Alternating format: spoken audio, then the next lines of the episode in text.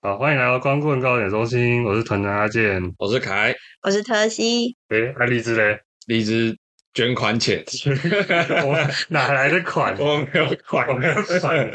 全全检讨嘞你，们不是连叶配都还没有接吗？对吧？连连个叶配都没有，我们我们什么都没有，我们我们 买的架子都没有， 我我们换了一支新的麦克风，可是我们没有麦克风架，忘记买麦克风架了。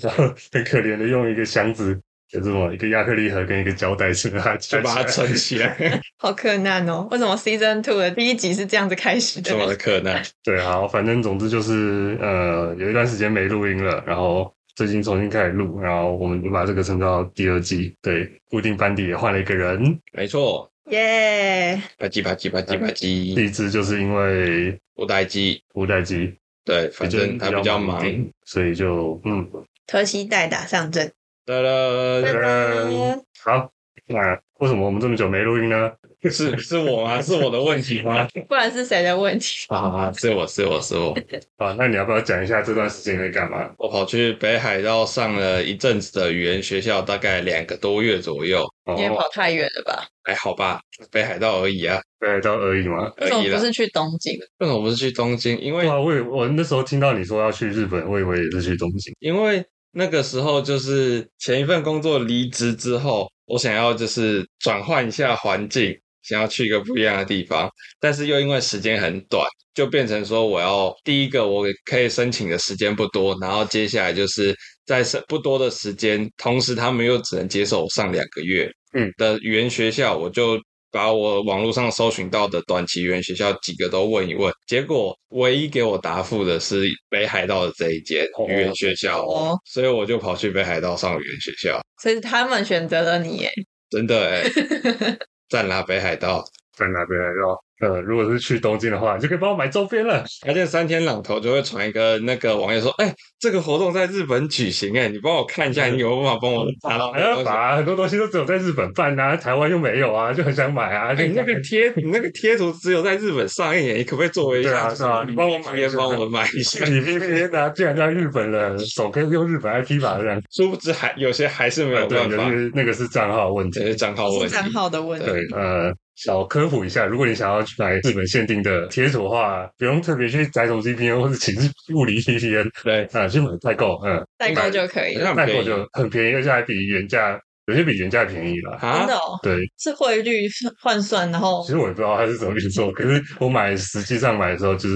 比代购还便宜一点点，你说代购比就是原代价购比对代购比原价还要便宜一点点。哇哦，哇，好 赚！好赚！那你觉得在北海道生活怎么样？跟台湾有什么不一样的地方吗？我觉得第一个就是大家都对北海道有个刻板印象，就是很冷。我这次亲自到现场，我只能跟大家说，冷到爆炸，啊真的吗？真的冷到爆炸你。是你是几月到？我是五月初，对我是五月初的时候去，我记得那个时候台湾白天的时候已经来到三十度上下，有那么热吗？ 有有有，你那个时候跟我说白天已经蛮热的了。白天是蛮热的，对，嗯然后那个时候的北海道白天大概在十三度，啊，真的假 十的？三度是台北寒流来的时候。，对，而且那天出大太阳，出大太阳，然后十三度，我就沐浴着就是阳光，然后好冷，冷到爆炸阳光是有温度的吗？还是它是冰箱的电灯？哦，有 那种，这个这个形容蛮精准的，屏东人来到台北，台北的太阳是冰箱的电灯。原来你们都是这样称呼台北太没阳错的，台北这两个商店的，因为我小时候也有去过北海道，你不过我是七月的时候去的，嗯啊。那时候我觉得好热，北海道好就是如果你是在七月、七八月去的时候，真的会蛮热的。嗯可是如果你在五六月这种季节，就是台湾已经变得蛮热的，但是在北海道还是很冷。哦，而且那个时候，我是说白天大概十三度，晚上的时候都已经是个位数，大概在哦嗯五度到十度左右。你晚上出门想要买个什么，你一定是要穿厚外套啊什么的。哦你有发现你的穿着跟旁边的不太一样吗？我觉得没有到差很多，没有到差很多没，有到差很他多。们也是穿厚外套，戴可个是毛帽什么的。对对对，但是他们的习惯就是外面那件很厚，但里面是可能是薄长袖或甚至是短袖，因为他们很习惯室内有暖气。嗯，因为就等于说你进到室内后，你就把这个大外套脱脱下掉来，哎那样这样就好。哦，但是有时候真的是冷到匪夷所思，就是晚上出门的时候，哦，我在那边做了几件我就是在台湾冬天我都不会做的事情，像是我时不时就会开一下电暖炉，真的太冷哦，了。你的房间是有暖气，我房间有暖气，但没有冷气，没有冷气哦没，有冷气，他们不需要这种东西，他们不 care 冷气这种东西，他们说热什么时候忍一下过去，冷了会死人的，所以就还是 有这。 很有道理。对，有一阵子我是穿着袜子睡觉的，你之前不会穿袜子睡我觉？冬天的时候不，是吗？对啊，怎么领口一定要穿就对了。 没有啦，就是我会，那个时候我也会穿袜子睡，可是我在台湾真的几乎没有，我会手脚冰的。但是在北海道真的很需要这种这件事情，太冷了。然后有一阵子我都我还有去稍微测过，就是我的宿舍里面的冰箱大概也是大概五度左右，我就觉得跟外面差不多。你冰你怎么测不了冰箱的温那你怎么度测？它有有些旁边会有那哦，个你数说字，哦，冰箱上面会有有些温数数度，字，计对对对。哦有时候我看那个外面还比较冷，我就在想说我，我就把我的饮料什么的冰出去，然后再拿回来好了，你刚才在外面挖一个洞，挖一个洞，古然后代的冰箱，古代冰箱都是在藏在地底里面，然后 就冰在地板。我跟你们讲一个冷知识：当初北海道开始在做啤酒的时候，他们要发展北海道农业，他们要种小麦啊什么的，同时要开始酿啤酒。嗯可是那个时候啤酒他们没有办法做彻底的商业杀菌，所以他们做出来每一批都是生啤酒，他们没有办法那个一直维持着它的品质。那唯一维持着它的品质方式就是去降温。嗯。那怎么不做呢？那那个东京就是没有这么没没有北海道这么冷，还有什么降温呢？他们就去到处切冰块，那个北海道河全部都结冰，然后就全部开始把河切的冰块，然后跟酒一起寄去东哎京，哇，现成的冰块，你这样来得及吗？它冰块不会融化。勉勉强强，哦，所以就是它到了那一刻，你就要立刻喝掉，你就要赶快喝掉它，趁它冰块还没融之好前。困难哦。所以以前好像他们那个啤酒卖的超贵，有好一部分成本都是那个冰块冰块跟运送的那个费用，哦，这个冷知识也是因为你在北海道。很 冷， 在很冷的地方所诞生的冷知识。 OK，但是他们本身就是北海道人，真的就相对比较耐冷。像我说，就是有时候太阳下山已经在个位数的气温八度九度，我还是会看到一些阿婆，然后骑着脚踏车，穿着薄外套去超商买他们需要的东西。嗯，嗯薄外套甚至不用戴手套。我那个时候手只要没有在手那个口袋里面，我就觉得要掉下来了。可是只是老人限定，没有有些年轻人或是也那个他们的那个 J.K. 他们女高中生也都可以穿着那个水手服穿着裙子那边骑脚踏车，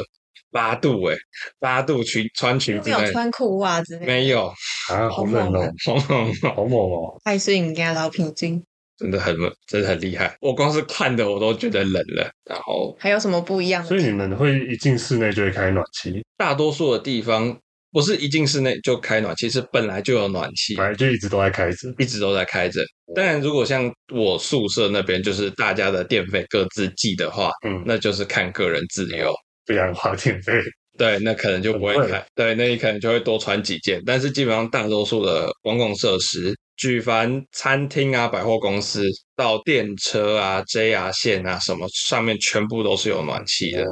然后也因为他们暖气一直开着，室内会很干，所以你就可以看到有时候会有些就是买冰回来吃。买冰，对啊，你在便利冬，天对，你在冬天去便利商店买冰，然后回到自己家充满暖气的地方吃，我就觉得这种行为就跟就是台湾你在大热天冷气开开开冷气，开冷气，然后盖 红红棉被，对，就是有你们这种人， 没有没有，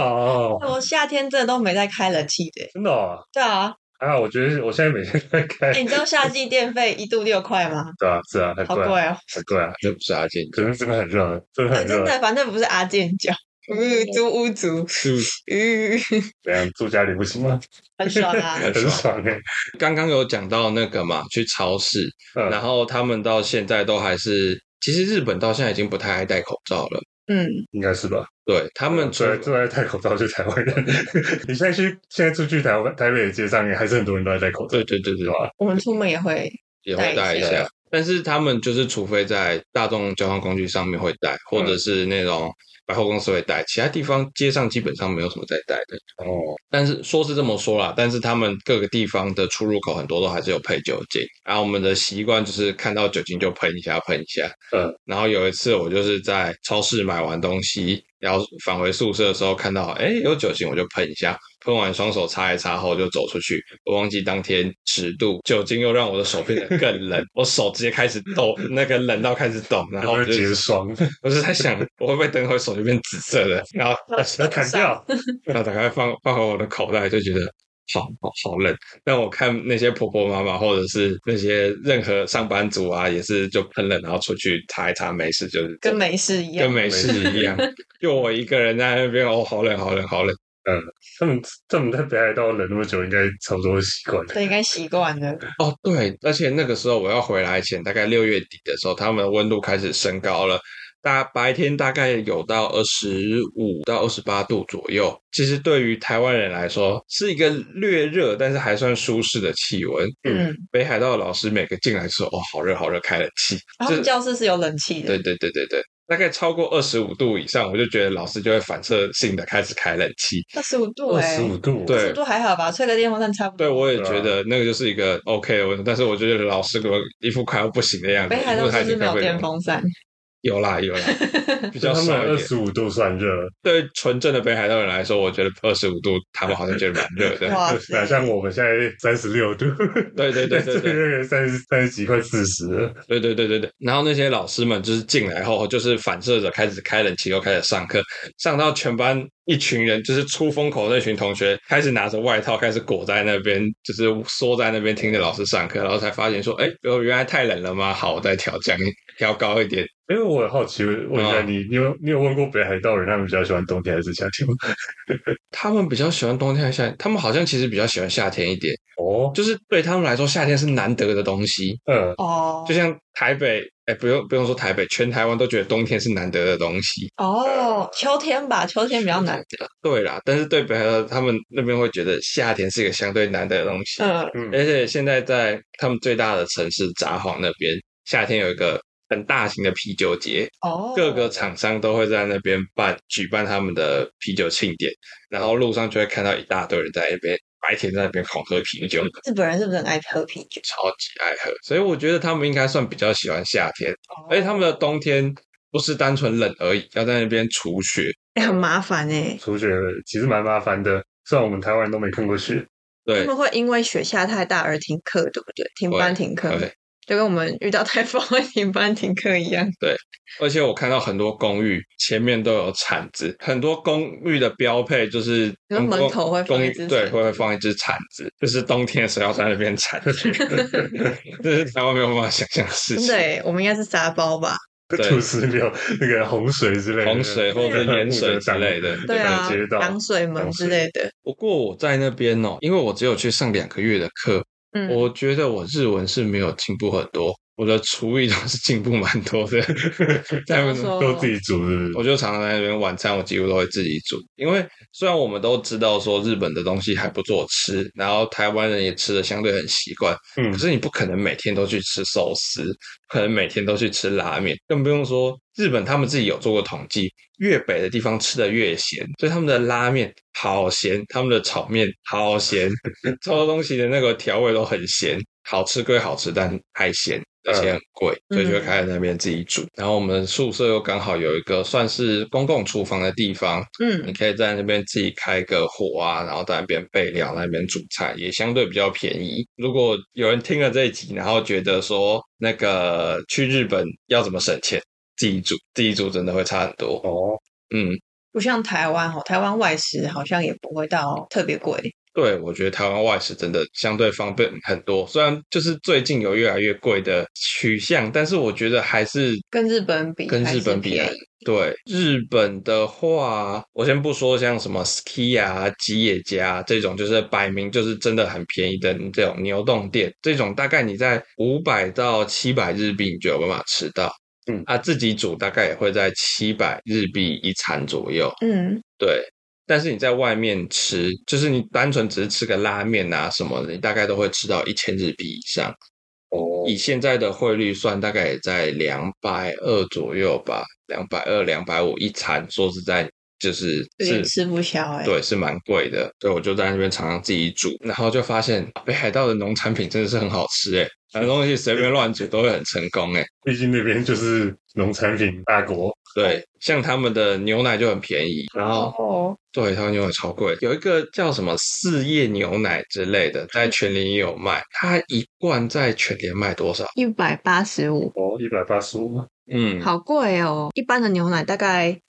九十几，一百就差不多了吧。对啊，这款他们就是好像是我记得就是来自于北海北道，海道对，然后全联的标榜，应该说这个这个品牌吗？对这个品牌，它上面就有写说他们是来自于北海道，然后嗯他们就、应该是他们就是直接从北海道进口过来，嗯嗯，然后大概单价在全联大概就是一百八上下，但是我在日本的超市买大概会在七十三块左右。那不就比哦台湾的一般的牛奶还要便宜？对好猛哦！对，他们很多农产品就是真的换算一下，真的可以比台湾还便宜哦。还有像他们马铃薯，嗯我在台台湾其实我们主食很少吃马铃薯，但他们那边马铃薯也很便宜，而且我就真的是洗一洗、切一切，然后煎一下就很好吃。你的厨艺真的进步很多哎。耶、以前我跟凯在在凯家就是厨房煮饭，然后主主要都是我在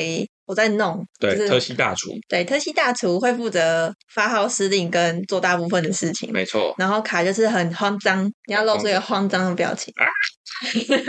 在旁边就是拿着这个不知道该怎么办，然有后火啊，有火啊！ 哎要烧起来了，小心一点什么小的，心一点，那个刀，那个刀好利啊！然后就说哦，那你帮我把这个切一下，然后他就会无助的看着我说要怎么切， 我 就最后就是还是把它放在旁边，就说好，你在这边看我，就把它安置在旁边，然后剩下的事情就我来处理，这样你只差没有把我绑住绑在旁边而已了。不需要这么夸嗯需要张帮吧 忙？吗？你帮忙就是给我滚！毕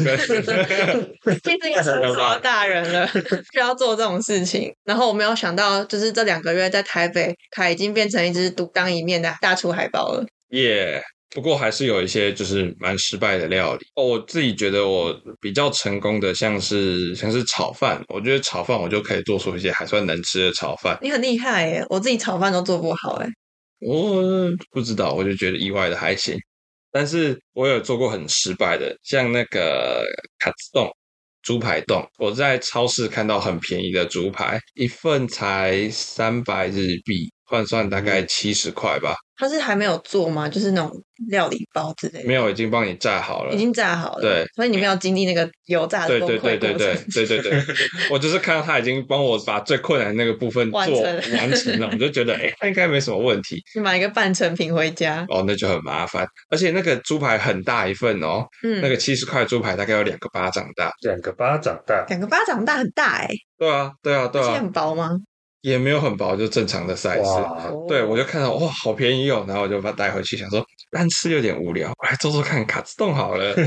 再做猪排冻。嗯然后呢，我一开始就想说，我就稍微上网查一下，就是其实步骤没有说真的很难，就是先弄酱汁，然后把猪排铺上去，然后淋上蛋，让它稍微有点凝固后，再把它盛上来，盛到饭上。简单来说就这样。嗯但是呢，就是生活时间不长，所以我只有一点点简单的调味料，我就发现啊，味道一直都加的不太够。后来就想说啊，不管了、反正猪排先进去。结果呢，我那个猪排的量竟然超出了我的锅子，就是比我你的锅子还要，大对就是我锅子只有一点，然后我的猪排没有办法平整的铺 齐，就变成它要叠起来。 嗯，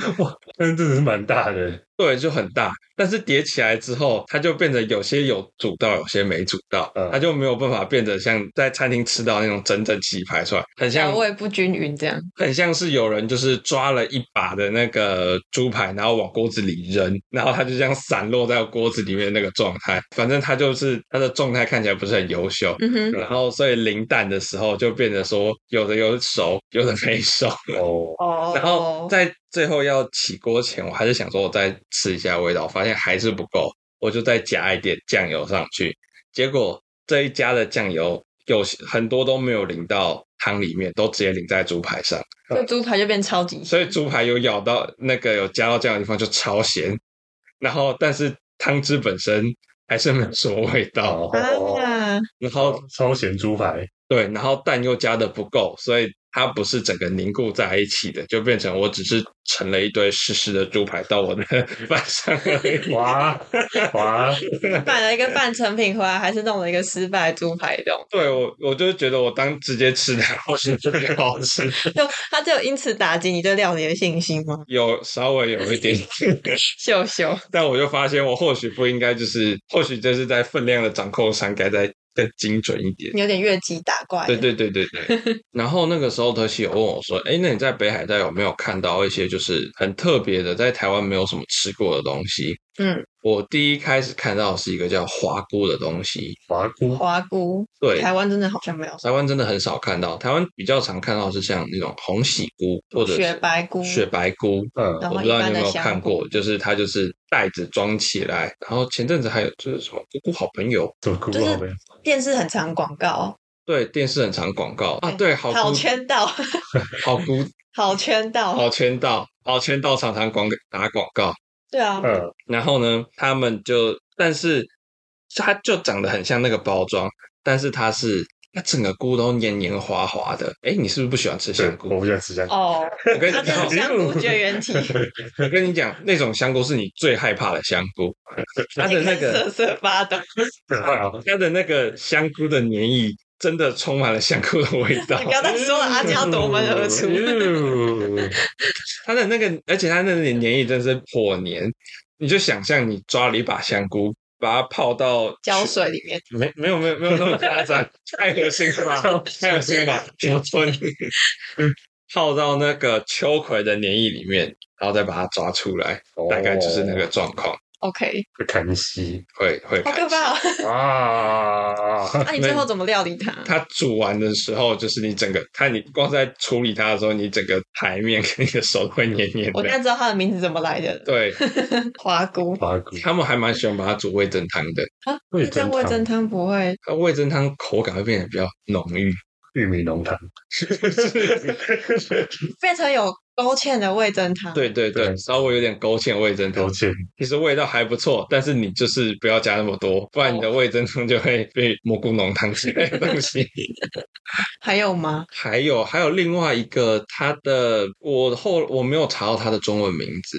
但总之日文好像我没记错的话叫 Buki。不起，对，在它在台湾好像真的没有，因为我几乎找不到它的中文名字。嗯啊，在日本的话，基本上也是分布在日本比较北端一点的地方。嗯，嗯像北海道啊或东北这边会比较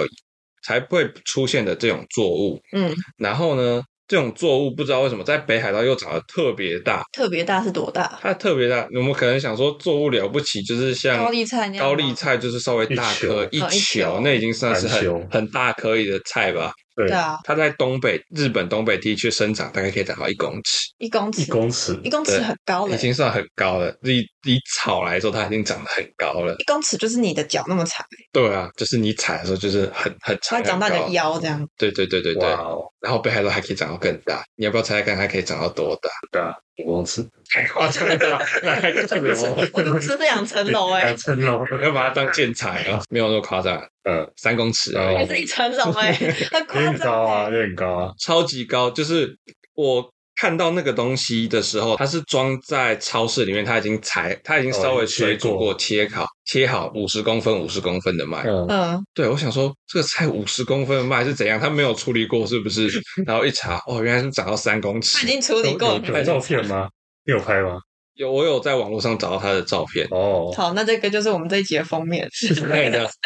然后我找到那个照片，真的超惊讶。那个采收的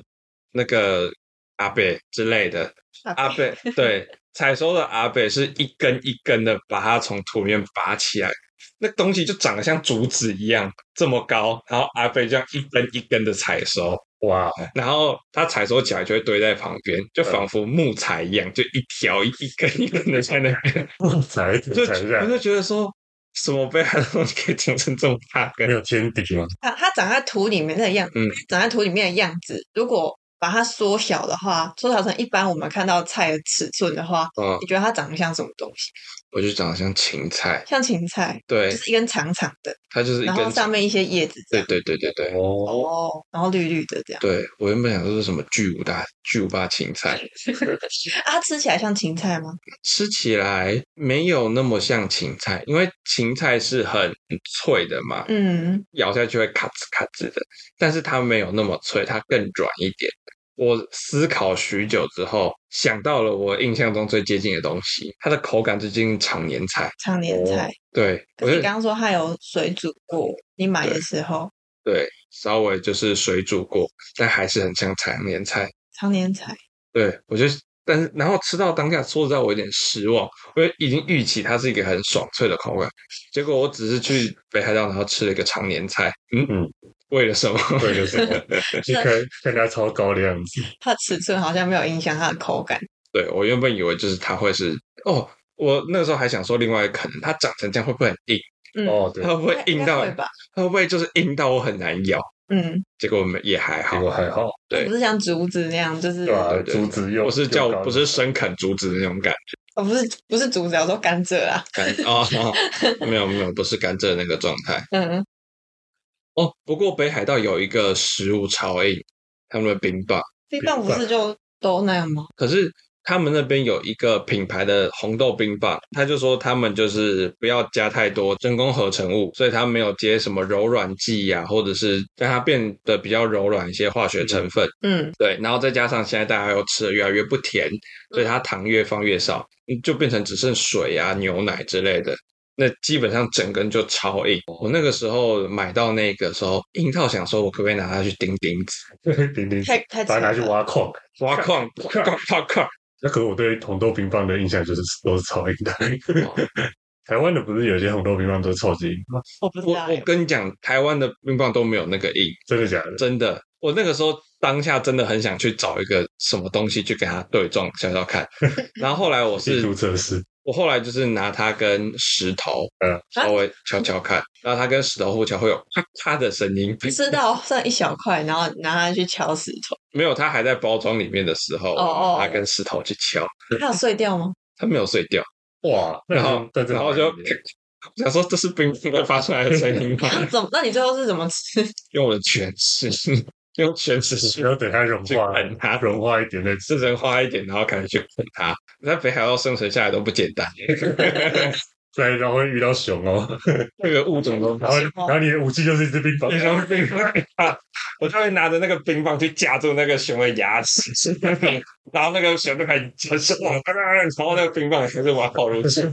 那你会推荐给喜欢咬冰块的朋友吗？哦，可以，可以，可以，绝对有那个感受，绝对有那个感受。哦，那刚才说到熊，我新闻是真的有在几次新闻上看到有些山区啊，诶，甚至不是山区，是市区，他们在那边呼吁说，哦，这个小镇的居民最近要注意哦，那有熊的目击情报哦。 哇！然后我住我我住札幌，嗯，札幌反正就是北海道最大的城市，嗯，我们旁边有个山叫圆山，对，就跟就跟原山一样 就跟台北的那个圆山是同一个字。然后他们那边有一个叫什么原始林保护区，反正那边就尽量保存着自然景观，然后上面还插着一个立牌。由于这边比较就是原始啊，我们也没有做过多的开发。前阵子在几月几号，大概几天前，有人在这边目击叫熊，大家爬山要小心 哦。它没有阻止你上去 欸，他没有阻止我上去，你说 很自然呐、就是如果你要上去变被变熊咬变熊猎物的话，那你就这个随身携带冰棒，会叫你要就是入山要登记，也没有哎、有没有有？ 没有没？有，可能因为那个步道不长吧，大概就哦一个小时。哦，大家自己上去要注意安 全哦。然后，哎、我后可 来以随便放人家上去的我。还我还上就是上去看了一下，有一个东西叫做我不太知道怎么翻译，但总之就是驱赶熊的铃铛，你背在背上，它那个铃铛就会在那边铃铃铃铃铃。哦，边走它就会边晃，然后它就会铃铃铃，然后就是说熊比较不喜欢那个声音，就会就是跑走哦，这样子。啊，它跟一般的铃铛有什么？我觉得没有什么差 别，它就比较好看的铃铛。还是它是什么野海熊防护 圈子，哦， 原来是野海熊防护圈嘛。可就是跟一般的圈圈一样。可是被痛扁之后，就会有那个章鱼哥被痛扁之后会被什么？会吸引什么东西啊？海犀牛还是野犀牛？我不知道，哎我忘不记知道了。好吧，总之北海道就是这么一个狂野的地方，说有熊就真的会有熊跑出来，很彪悍哎、很彪 悍，没错，就只查他们那边，哎，说不定我那时候没有去查，说不定有些人还真的可以持有猎枪之类的。他们会哦吃熊会打猎吗？会啊，会啊，会啊，啊，我随便问的、欸，会啊，他们会吃熊？就是他们好像有些地方，就是他们会稍微去平衡一下那个数量，嗯哦，不要吃太多。不要去吃不要猎太多，太多或者是你也不要去，不管是猎太多或者维持猎太少，就是要让它去呃维持它的维持生态平衡生态平衡。反正我相信他们的法规一定是有一定程度的管制这样管制嗯的，对，所以有些我甚至有看到一些店，还有说专门卖野味。进去后逛一逛，然后有熊有山猪肉合理，有合理鹿肉，哦鹿肉鹿肉好像有些地方会吃，对，然后也有熊肉，是熊肉好哎、猛哦、而且是各个部位的熊肉。什么熊掌？熊掌，啊对熊啊，那个 Euro Camp 里面不是有一集就是对对对对对，我觉得几个姐姐她去买熊掌，然后呢想说查一下怎么怎么聊煮啊聊啊啊，超超就复杂超超麻烦，对然后算了，反正我也在类看到类似的东西，我就想说，哇，真的会卖这个东真西的会卖，哦，北海道这真的超乎我平常对北海道的想象。因为北海道就是一个很温馨的地方，薰衣草薰啊，衣草、然后冰淇淋、啊、冰淇淋哦水蜜桃、水蜜桃，对对对，就是一些很可爱的、很温玉和米啊、嗯马铃薯啊、嗯啤酒啊、威士 忌。威士忌啊，没想到他们有这个黑暗面，冒出熊， 熊三公尺的菜，然后很硬的 冰很棒，硬的冰棒， 很多东西都可以拿来当武器。就看那个黑帮火拼的时候，就是大家枪械都被管制住了，不可以用，拿大家开始互丢那个冰棒。一手拿三公尺的菜，一手拿冰棒，， 那个菜是拿来涂刺的，那个冰棒是盾牌。正牌上面连一排，然后一直你在想那怎么办？三三一零现在停产了，不要怕，我北海道有冰棒。我要红豆冰 棒，你是怎么拖着从北海道回来？生存技能 生存技能大幅的增我加，们下一集就要来录那个北海道生存手册，不行，那要从请真正的北海道人来录，我只是入门而已。两个月的体验，没错，只能是夏令营，他们是一路活着这样子活过来。很恐怖哦。好恐怖，好恐怖哦！刚刚讲到那个鹿肉，我在补，我才突然又想到一个故事。那个时候我有去参观他们一个叫做北海道开拓之村的景点，它就是会把很多北大概一百年前刚开始开荒北海道那个地方的一些建筑物啊这些保留起来，甚至他们会把一些住宅，就是原本已经要拆了，他就直接把它拆了之后，把它再移去那边，嗯，再重新盖起来。我在那边看到一个罐头工厂的遗迹，嗯我想说，哎，那个时候就有罐头工厂，我想说看一下，啊，是鹿肉的罐头工厂，那你而且那个是因为他们就说鹿肉的营养很不错，嗯所以他们有一小段时间是觉得哦，这个地东西可以推广，推广推广着鹿就数量开始激减，然后那个罐头工厂就哦被禁止，不因 为 数因为吃的太多吃了，太多鹿了，对，而且鹿也是可能一胎就一只嘛，这我就不知它道了。不像猪一胎就是什么好几嗯三四只、五六只，那应该很快就被吃光。对，所以后来就是我看那个工厂只运作不到十年，就是赶快勒令停业，不然好可怜哦！我是说工厂的员工啦，哦，不过后续好像他们就转型成其他类被型的。迫转型。嗯，对对对。然后哦，在那段期间呢，我们班上有很多的同学，但是说实在，我们的国籍都有点相近。我觉得就是如果大家要去上任何语言学校之前，都还是仔细的先搜寻一下。我们班上呢，就有三分之一的中国人， 嗯，三分之一的香港人，剩下的三分之一才是非华语圈的。嗯，但除此之外，但在那剩下三分之一中，还有我一个台湾人，所以你一个台湾人没有其就他台湾对人，哦对对，我们班上就刚好只有我一个台湾人，但是会讲中文的人太多了。下课你都在那全边部都在听讲中中文，文，那我就只有上课在那边听日文，就觉得都有点嗯微所以学妙。中文还是学日文的？对对对，但是我们班上也有两个泰国的同学，嗯，嗯还，有一个俄罗斯的，所以有时候会就会从他们的口中听到一些很有趣的事情。例如说，像我印象深刻就是泰国的同学，有一次班上刚好在讲那个日文的拟声语，嗯，就是动物叫声啊，喵喵喵啊，汪汪汪啊这种声音。嗯然后呢，老师就问了一下各个同学、各个国家他们怎么形容这些动物的叫声。台湾跟中国一样，那个狗都是汪汪汪。问到泰国的时候，我真是吓傻。他说泰国的狗，他们都念哄哄碰哦红，哦哄哄。我说狗那个狗怎么叫？我就说哄哄。哄我哄们就哄说啊哄啊，你是不是在开玩笑？然后问另外一个泰泰国同学哄哄哦，对啊，他就是一脸自然，就是对啊，不是哄哄啊，不然嘞。然后我们他听到我们其他人才讲的哦，旺旺好像比较像。被说服。他被说服，他被说服我。还有其他听到什么其他国家有什么美国吗？还是有什么俄罗斯之美类的？国美国就 Wolf Wolf 其实就是很对啊吧？像、很正常。哦，然后泰国的大象叫布雷，啊，不对这是这是名词还是它的叫声？它叫声不对，布雷，或还念布雷，反正就是布雷或布雷，就是我们也听不太懂他们大的象发的音。叫大声。象的叫声，，对泰国不是很很崇多大象崇敬大象，对啊，感觉不太像欸。我相信他们他们这样说有他们的道理吧。它就是跟我们比起来更常跟大象生活在对啊一自起己的民族，好，我们就姑且相信大象的叫声 Play 叫 做 play。对不对，说不定说不定这是项羽的分支啊，说不定他们跟大象相处这么久，他们可以听得懂那种项羽，他们觉得这个才是大象我们平常生活的一个哦，好的词之类的。像我们在那边随便喵两声，猫咪可能就会觉得你那句话有四十个文法错误。没错，前哎、前阵子好像有个影片，就是说你对猫咪讲一串那个什么东西，还是瞄一个频率，猫咪就会走过来。哦，好像有这样一个，猫听得懂猫的语言的，好像你有你猫有的对你们家的猫讲过吗？猫鸡，对啊。我就平常就是在喵，都是人在喵下啊！次我家可以猫也试试在看喵，我不知道你你再传那个影片给我。哦，好，对，其他大概就就这样。北海道是一个蛮蛮有趣的地方，大家记得去的时候就是要注意安全。注意安全，注意安全注意安随全，身携带冰棒，想办法找到那个菜菜，他们在便利商店就可以买到防御性的武器了。没有错。防御性的哦，冰棒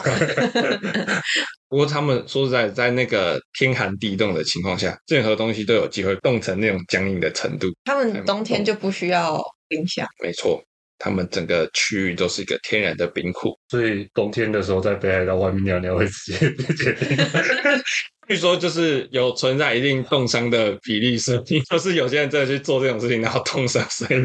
很危险。多露在外面就有可能会掉下来了，更何况是上厕所上。厕所，喂，喂，北海道特辑，北海道很近，其他的其他有些都是小杂事，未来有机会在小故事区再讲。跟大家分享，给对，大家分享。对呀、好了，我北海道差不多了。好了，有机会再跟大家分享一些我遇到的一些奇奇怪怪的事情。好， OK，嗯，好，那这集公共告解中心就差不多已经告一个段落了，耶、谢谢大家，耶，下次再见，拜拜。拜拜拜，拜。